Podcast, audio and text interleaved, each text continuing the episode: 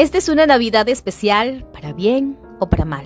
Es una Navidad en la que aún sufrimos los efectos de la pandemia. Es una Navidad en la que faltarán algunas personas que estuvieron el año pasado. Es una Navidad en la que quizá no podamos estar tan cerca físicamente de aquellos que queremos. Es una Navidad en la que la economía no está en su mejor momento. La ventaja es que, a fin de cuentas, es Navidad y lo importante no resulta afectado. Es más, quizá nos sirva para realzar todavía más el significado esencial de la Navidad, el nacimiento de nuestro Salvador, el Hijo de Dios. La primera Navidad tampoco estuvo llena de grandes multitudes, de hecho solo estuvieron María y José. Probablemente un burro y un buey por ahí.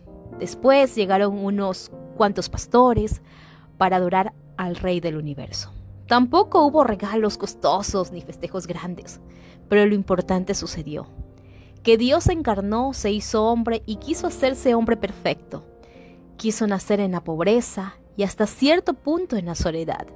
Nació Dios y el mundo no se dio cuenta. Nació en Belén, que hasta la fecha es un pueblo sencillo y pobre, para comprendernos, para demostrarnos que solo vino este mundo por amor y que no tiene otro motivo. En esta Navidad no tengas miedo de acercarte a Jesús. No quiere discursos, no quiere grandes regalos ni grandes multitudes. Quiere que lo quieran los niños, los grandes, los viejos, con cariño, ternura y amor.